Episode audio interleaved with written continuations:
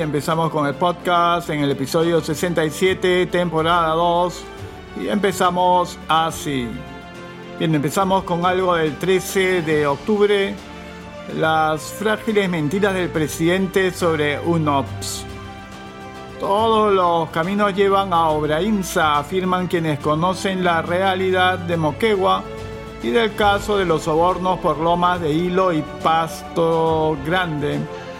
En ese entonces Edmer Trujillo era el gerente general de la región Moquegua y cuando esta empresa obtuvo la buena pro de la obra, a fines de 2018 el hoy ministro Lozada autorizó el pago de 13 millones a Obra INSA por carretera Camaná Tramo 2. De acuerdo al aspirante a colaborador eficaz de nombre que ya se ha hecho público, Vizcarra ya conocía cómo jugaba el Club de la Construcción en Provías cuando estaba como gobernador regional. Antes de trabajar con Vizcarra y Moquegua, Edmer Trujillo se desempeñaba como gerente de infraestructura del proyecto Pasto Grande, el mismo del que forma parte la obra que ganó Obra INSA en el 2013. Vizcarra fue director de ese programa a fines de los 80. En este punto hay que precisar que Vizcarra miente en la entrevista con Rosana Cueva en Panorama del domingo cuando afirma que todo lo de Pasto Grande fue hecho por UNOPS, Oficina de Naciones Unidas de Servicio para Proyectos. UNOPS no elabora términos de referencia ni pone valor de la obra, según expertos. UNOPS debe precisar si por el monto adjudicado se consulta o no a la entidad para que dé su conformidad o la deniegue. Sin embargo, las bases son claras en la sección 2, instrucciones a los licitantes Allí se deja establecido que una vez recibido y analizado el informe de evaluación presentado por UNOPS, la entidad, es decir, el gobierno regional de Moquegua, tomará una decisión final al respecto de la adjudicación del contrato. No es entonces cierto que UNOPS decide la adjudicación, como dijo Vizcarra en el programa dominical de Panorama, la experta en contrataciones Mónica Yaya también dice que es falso lo manifestado por el mandatario. La abogada se basa en el numeral 38 de las bases de licitación Paso Grande. La decisión final fue del gobierno regional, la entidad y no de UNOPS, subraya. ¿Qué dice la disposición 38.2 de las bases? Agrega. Una vez realizada la evaluación, UNOPS comunicará a la entidad el resultado y la entidad podrá rechazar o aceptar dicho resultado.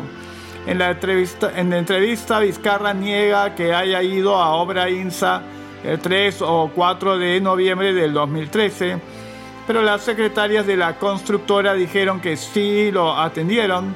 Este es un tema en todo caso a aclarar. Finalmente, si fuera cierto que Vizcarra no recibió el soborno que suma el millón de dólares, Obrainsa estaría en la obligación de aclarar y probar qué uso o destino le dio a esos 400 y 600 mil soles los dos tramos de la probable coima y así se despejaría la incógnita. Y el 13 de octubre también Expreso publicaba Minsa retira acitromicina, ivermectina e hidroxicloroquina como tratamiento para el COVID-19. El Ministerio de Salud decidió anoche retirar los siguientes fármacos como parte del tratamiento para combatir el COVID-19, acitromicina, ivermectina e hidroxicloroquina, según dispone la resolución ministerial número 839-2020 diagonal MINSA, publicada este martes en el peruano ya no formarán parte de los kits de medicamentos para pacientes con coronavirus. Dejar sin efecto el numeral 7.9 del documento técnico Prevención, diagnóstico y tratamiento de personas afectadas por COVID-19 en el Perú, aprobados por resolución ministerial número 193-2020 diagonal MINSA, modificado por las resoluciones ministeriales número 209-2020-MINSA, número 240-220 MINSA, número 270-220-MINSA y número 375-2020-MINSA, señala el artículo 2 de la citada resolución. En la misma resolución se indica que no existe evidencia actual a partir de ensayos clínicos aleatorios para recomendar el tratamiento con los mencionados medicamentos que no han tenido efectos confirmados en pacientes con sospecha o confirmación de infección por COVID-19. Esta decisión llega luego de que la directora del Instituto de Evaluación de Tecnología en Salud e Investigación de E-Salud, Patricia Pimentel, perdiera su cargo tras publicar tras la publicación de un estudio sobre la efectividad de la hidroxicloroquina, acitromicina e ivermectina en el tratamiento a pacientes con COVID-19. Entre las primeras reacciones, la presidenta de E-Salud, Fiorella Molinelli, dijo que se le retiró la confianza por no haber sido rigurosa con la investigación. Necesitamos trabajar más abiertos hacia la ciencia, tener mucha más rigurosidad científica y trabajar siempre con criterio transparente de metodología que no confunda a la población, dijo a la prensa durante su visita a Lambayeque junto con el presidente de la República, Martín Vizcarra. A su vez, el jefe de Estado indicó que hasta el momento no existía ciencia exacta sobre el tratamiento contra el COVID-19. En alusión a los medicamentos arriba mencionados, estamos en un proceso permanente de investigación como lo están haciendo todos los países del mundo. Hay que hacer esos análisis con la rigurosidad y eso es lo que estamos haciendo. Bien, el 14 de octubre, Expreso publica Julio Velarde dice, recuperación de la economía es más rápida. El presidente del Banco Central de Reserva, Julio Velarde, destacó que la recuperación de la economía peruana es más rápida de lo esperado. Refirió que hace tres meses estaba más preocupado por el sistema financiero y el quiebre de las empresas. Ahora mi preocupación es bastante menor Siempre el sistema bancario en su conjunto ha estado muy sólido, pero pensaba que el deterioro de la cartera iba a ser más pronunciado de lo que estamos viendo, dijo. El pago de obligaciones en estos meses está siendo más rápido de lo que esperábamos, explicó. Realmente creo que ha sido sorpresa positiva. Tales fueron las consideraciones del BCR en su presentación ante el Congreso de Competitividad Minera y Sostenibilidad Social del Instituto de Ingenieros de Minas del Perú. Velarde atribuyó esta respuesta en el pago de obligaciones al sistema financiero a que la economía informal mantuvo su actividad a pesar de las medidas de confinamiento. Probablemente nuestra caída en el segundo trimestre y la de la gente ocupada ha sido menor por la informalidad Mucha actividad productiva siguió realizándose, afirmó. Refirió que el INEI usualmente estima que el sector formal crece a la misma tasa del informal, pero mientras uno está completamente restringido, el formal, el otro, el informal, ha podido operar. Creo que por causa de la informalidad, la caída ha sido un poco menor y la recuperación podrá ser un poco más rápida. Bueno, esta también es del 14 de octubre y dice, importaciones de cobre de China crecieron 63%. Las importaciones de cobre de China aumentaron en septiembre a su segundo nivel, mayor nivel en la historia, según datos oficiales, debido a la recuperación de actividad manufacturera que impulsa la demanda de cobre. Los arribos de cobre en bruto y productos de cobre alcanzaron las 722.450 toneladas el mes pasado, según la Administración General de Aduanas de China. El récord es de 762.211 toneladas importadas en julio. La cifra de importaciones de septiembre aumentó 8.1% frente a agosto y 62.3% respecto a septiembre del 2019. La actividad fabril en China, el principal consumidor de metales del mundo, extendió su sólido crecimiento en septiembre. La recuperación del país luego de la crisis provocada por el coronavirus hizo que las importaciones de cobre superen las 2 millones de toneladas en el tercer semestre. La fuerte actividad industrial y de la construcción continuó impulsando la demanda primaria de cobre, dijo ANZ en una nota. Es probable que el plan de China para aumentar sus reservas estratégicas también mantenga resistentes las importaciones. Las importaciones en los primeros nueve meses del 2020 aumentaron un 41% con respecto al año anterior a 4.99 millones de toneladas, dijo la aduana. Esto ya es más de los 4.98 millones de toneladas que China importó en todo el 2019. Continuamos con noticias del 13 de octubre. España, el país con mayor retroceso económico en el 2020, según el FMI. El Fondo Monetario Internacional pronosticó una caída de la economía de la zona euro del 8,3% para este año, 1,9% mejor de lo esperado en junio con España como el país con la recesión más aguda, menos 12,8% de las grandes economías. De esta manera, el FMI consideró que el retroceso de la economía española será mayor del esperado por el gobierno, que en su última revisión estimó que este año el PBI caería en un 11,2%. Por detrás de España se encuentran Italia con una contracción del 10,6%, Francia menos 9,8% y Alemania menos 6%. Las caídas de las economías europeas se explican en todos los casos a partir del impacto de la pandemia de COVID-19, según el informe Perspectivas Económicas Globales del Fondo Monetario Internacional, presentado este martes. Para el 2021 el fondo pronostica un repunte moderado de la zona euro del 5,2%, 8 décimas menos de lo esperado en junio, apoyado en el enorme e innovador paquete de recuperación de 750 mil millones de euros aprobado por la Unión Europea.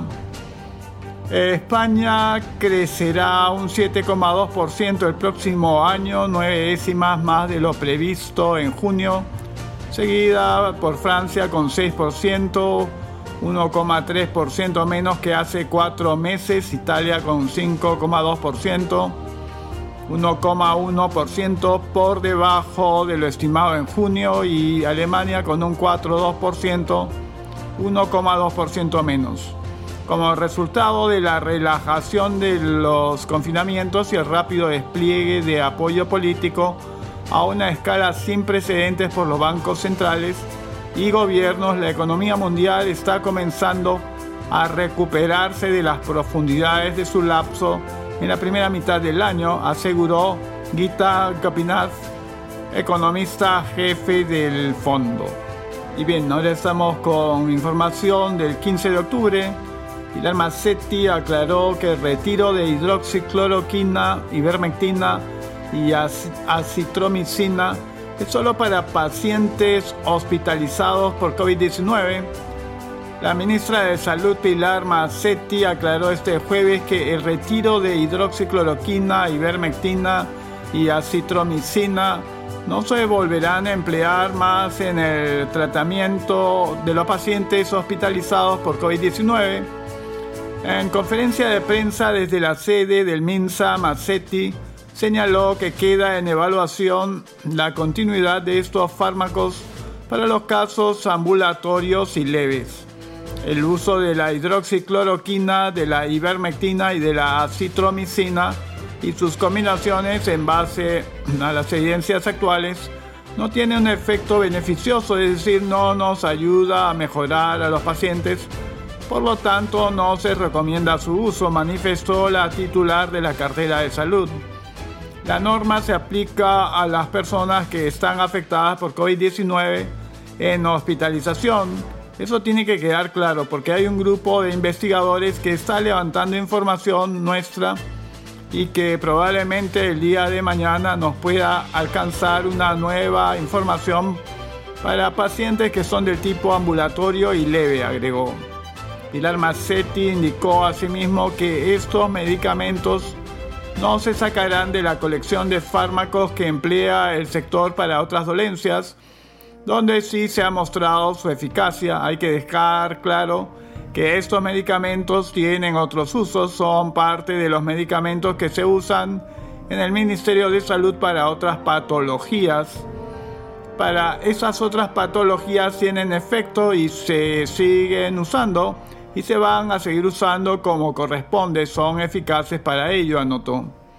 En esa línea señaló que mientras no exista una alternativa terapéutica o vacuna o ambas, se continuará utilizando diversos medicamentos hasta que se vayan retirando de la guía a lo largo de la pandemia. Esta norma que retira los fármacos mencionados estará vigente hasta que haya otra información. Todo va cambiando y el marco normativo también, también deja en claro que es solamente para pacientes hospitalizados. Queda pendiente los ambulatorios y leves, refirió. Massetti finalizó detallando que la información para el tratamiento de pacientes con COVID-19 es cambiante y compleja de analizar. Bien, empezamos con algo del 15 de octubre. Jurado Nacional de Elecciones determinó prohibición de reelección inmediata de congresistas. El Pleno del Jurado Nacional de Elecciones determinó que los congresistas elegidos en el proceso de las elecciones congresales extraordinarias 2020 se encuentran impedidos de postular en las elecciones generales 2021 en razón de la prohibición de reelección inmediata establecida por el artículo 90-A de la Constitución Política. Mediante resolución número 0352-2020-JNE, el colegiado electoral precisa que las elecciones parlamentarias no fue un proceso de elección de legisladores para un nuevo periodo constitucional, sino para completar el periodo 2016-2021 del Congreso disuelto en septiembre del 2019. En esa línea, la prohibición de reelección también comprende a los congresistas elegidos en el 2016 y que volvieron a ser elegidos en los comicios congresales de enero de este año. De igual modo, el Jurado Nacional establece que están impedidos de presentarse como candidatos al Congreso en las elecciones generales 2021 aquellos ciudadanos que formaron parte del Congreso disuelto y que no participaron en los comicios congresales 2020 o que participando no fueron elegidos. En todos los casos la prohibición comprende a los congresistas desaforados y sus respectivos accesitarios, a aquellos que fueron suspendidos y quienes reemplazaron a congresistas fallecidos. La decisión del Supremo Organismo Electoral se basa en el artículo 90-A introducido en la Carta Magna mediante la Ley de Reforma Constitucional número 3096, la cual establece que los parlamentarios no pueden ser reelegidos para un nuevo periodo de manera inmediata en el mismo cargo. Asimismo, en las resoluciones 187-2019, Jurado Nacional de Elecciones, y 40 y 442 2018-JNE. Asimismo, en las resoluciones 187-2019-JNE y 442-2018-JNE, que establece líneas jurisprudenciales entre otras normas. El Pleno del Jurado Nacional de Elecciones indica que en observancia del criterio de oportunidad para el ejercicio de la facultad normativa, resulta necesario precisar el alcance del citado artículo constitucional en vista de que ha generado distintas interpretaciones, esperar una consulta genérica por uno de los órganos legitimados para hacerlo como el jurado electoral especial que se instalará el 16 de noviembre del 2020 o la existencia de un recurso de apelación en un caso concreto para pronunciarse al respecto supondría potenciar un estado de inseguridad e incertidumbre social que involucraría tanto a los actores políticos como a la ciudadanía, se remarca en la resolución. Bien, ahora vamos con algo del 16 de octubre. Un OPS contradice a Martín Vizcarra. Adjudicación de lomas de hilo para Obrainsa Astaldi fue decisión del gobierno regional de Moquegua. La Oficina de las Naciones Unidas de Servicios para Proyectos, UNOPS, deslindó de las recientes declaraciones del presidente de la República, Martín Vizcarra, respecto de la licitación de proyecto Lomas de Hilo, que ganó el consorcio Obrainsa Astaldi en el año 2013 cuando Vizcarra se desempeñaba como gobernador regional de Moquegua. En ese sentido, UNOPS negó haber elegido al ganador de la obra o de haber realizado el estudio de mercado y por ende fijar el monto de lo que costaría la ejecución del proyecto. Como se recuerda, el mandatario brindó una entrevista a Panorama el domingo último en la que negó que Obra INSA le haya efectuado un pago ilícito, es decir, un soborno de un millón de soles a favor de que se le otorgue la licitación mencionada. Además afirmó que el proyecto Lomas de Hilo lo impulsó UNOPS, lo cual dijo tuvo completa reserva de todo el proceso. Ellos, UNOPS, son los que llevan todo el proceso y lo mantienen con absoluta reserva hasta que finalmente dicen cuál es el ganador. Nosotros en este y cualquier proceso no tenemos acceso a la información ¿Por qué lo hicimos así? Precisamente por transparencia, afirmó Vizcarra Cornejo. Sin embargo, de acuerdo a una publicación de hoy, el diario El Comercio, UNOPS, se pronunció desmintiendo estas afirmaciones mediante un correo electrónico. Indicó que toda decisión pasaba por quien entonces era gobernador regional, la decisión de adjudicar a la empresa ganadora siempre la tiene la entidad, en este caso el gobierno regional de Moquegua. UNOPS se encargó de comunicar los resultados de la licitación a la empresa y al SEACE. Manteniendo informado de esto a la entidad, respondió la UNOPS al citado medio. Así acotó que el proceso fue por encargo y que el trabajo finalizó con asistencia técnica, notificación y la elaboración de un informe de recomendación para su adjudicación, pero en todo momento reafirmó que la gestión del contrato siempre fue realizada por el gobierno regional moqueguano. En otras informaciones, UNOPS confirmó también la autenticidad de los correos electrónicos que intercambiaron con los representantes del consorcio Obra INSA Asaldi en el 2014. Bien, ahora estamos con algo del 17 de octubre. Alianza para el Progreso desiste de su alianza electoral con el Partido Popular Cristiano.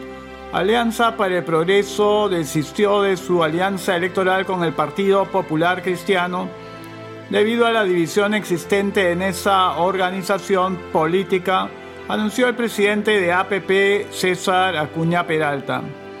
El político liberteño dijo que el partido tuvo que tomar esa decisión luego de que se hiciera público que un sector de dirigentes y militantes del PPC mostrara abierta su disconformidad con este esfuerzo por la unidad entre los partidos. Reconocemos el trabajo serio y responsable de una buena parte de la dirigencia nacional del PPC. Sin embargo, consideramos que debemos evitar futuras situaciones conflictivas que en nada contribuyen a nuestra campaña electoral rica en propuestas y con un alturado debate de ideas, señaló Acuña. El dueño de la Universidad César Vallejo ratificó que APP está dispuesto a forjar acuerdos con fuerzas políticas nacionales y regionales para alcanzar la unidad y el consenso democrático en todos los partidos políticos ante los grandes retos inmediatos que enfrenta nuestra patria. Nuestro país necesita estar unido para luchar contra la pandemia y lograr la reconstrucción económica. APP ratifica su voluntad para la unidad y la integración de todos como pilar fundamental del crecimiento y el desarrollo descentralizado de nuestra nación, remató. Recordemos que en los últimos días se difundieron unos audios en los que se escucha al presidente del PPC, Alberto Bengolea, calificar a César Acuña de un payaso, mientras que Marisol Pérez Tello afirma que no votaría por Acuña para la presidencia. Bien, y ahora estamos con el comunicado que emitió a la opinión pública Alianza para el Progreso. Dice, comunicado a la opinión pública, Lima 17 de octubre del 2020 Alianza para el Progreso no continuará la alianza electoral con el PPC. Número 1. Alianza para el Progreso, en su calidad de partido político nacional responsable de contribuir al desarrollo y al progreso de la nación, ratifica la necesidad de forjar acuerdos para la, para la unidad y el consenso democrático de todos los partidos políticos con el objetivo común de responder a los retos inmediatos que se enfrenta nuestra patria. Número 2. Consecuentes con este pensamiento constitucional y democrático, hemos forjado una alianza electoral con el Partido Popular Cristiano, PPC, tal y conforme también fuera concretada en anteriores comicios electorales Número 3. Habiendo sido de conocimiento público que un sector de dirigentes y militantes del PPC han mostrado abiertamente su manifiesta disconformidad con este esfuerzo y por la unidad entre nuestros partidos con expresiones y actos por todos conocidos y habiéndose hecho una profunda y meditada evaluación de esta situación, y sus repercusiones futuras, hemos tomado la decisión de no continuar con la referida alianza. Número 4. Lamentamos que se frustre este esfuerzo por causas que son ajenas a nuestra voluntad integradora y reconocemos el trabajo serio y responsable de una buena parte de la dirigencia nacional del PPC sin embargo, consideramos que debemos evitar futuras situaciones conflictivas que en nada contribuyen a una campaña electoral rica en propuestas y con un alturado debate de ideas. Número 5. Alianza para el Progreso ratifica la necesidad de unificar e integrar al conjunto de fuerzas políticas nacionales y regionales como pilar fundamental del crecimiento y el desarrollo descentralizado de nuestra nación y de afrontar desde la unidad la lucha contra la pandemia y el apoyo a la reconstrucción económica. Bien, así llegamos al final del podcast en el episodio 67, temporada 2, y estaremos encontrándonos pronto.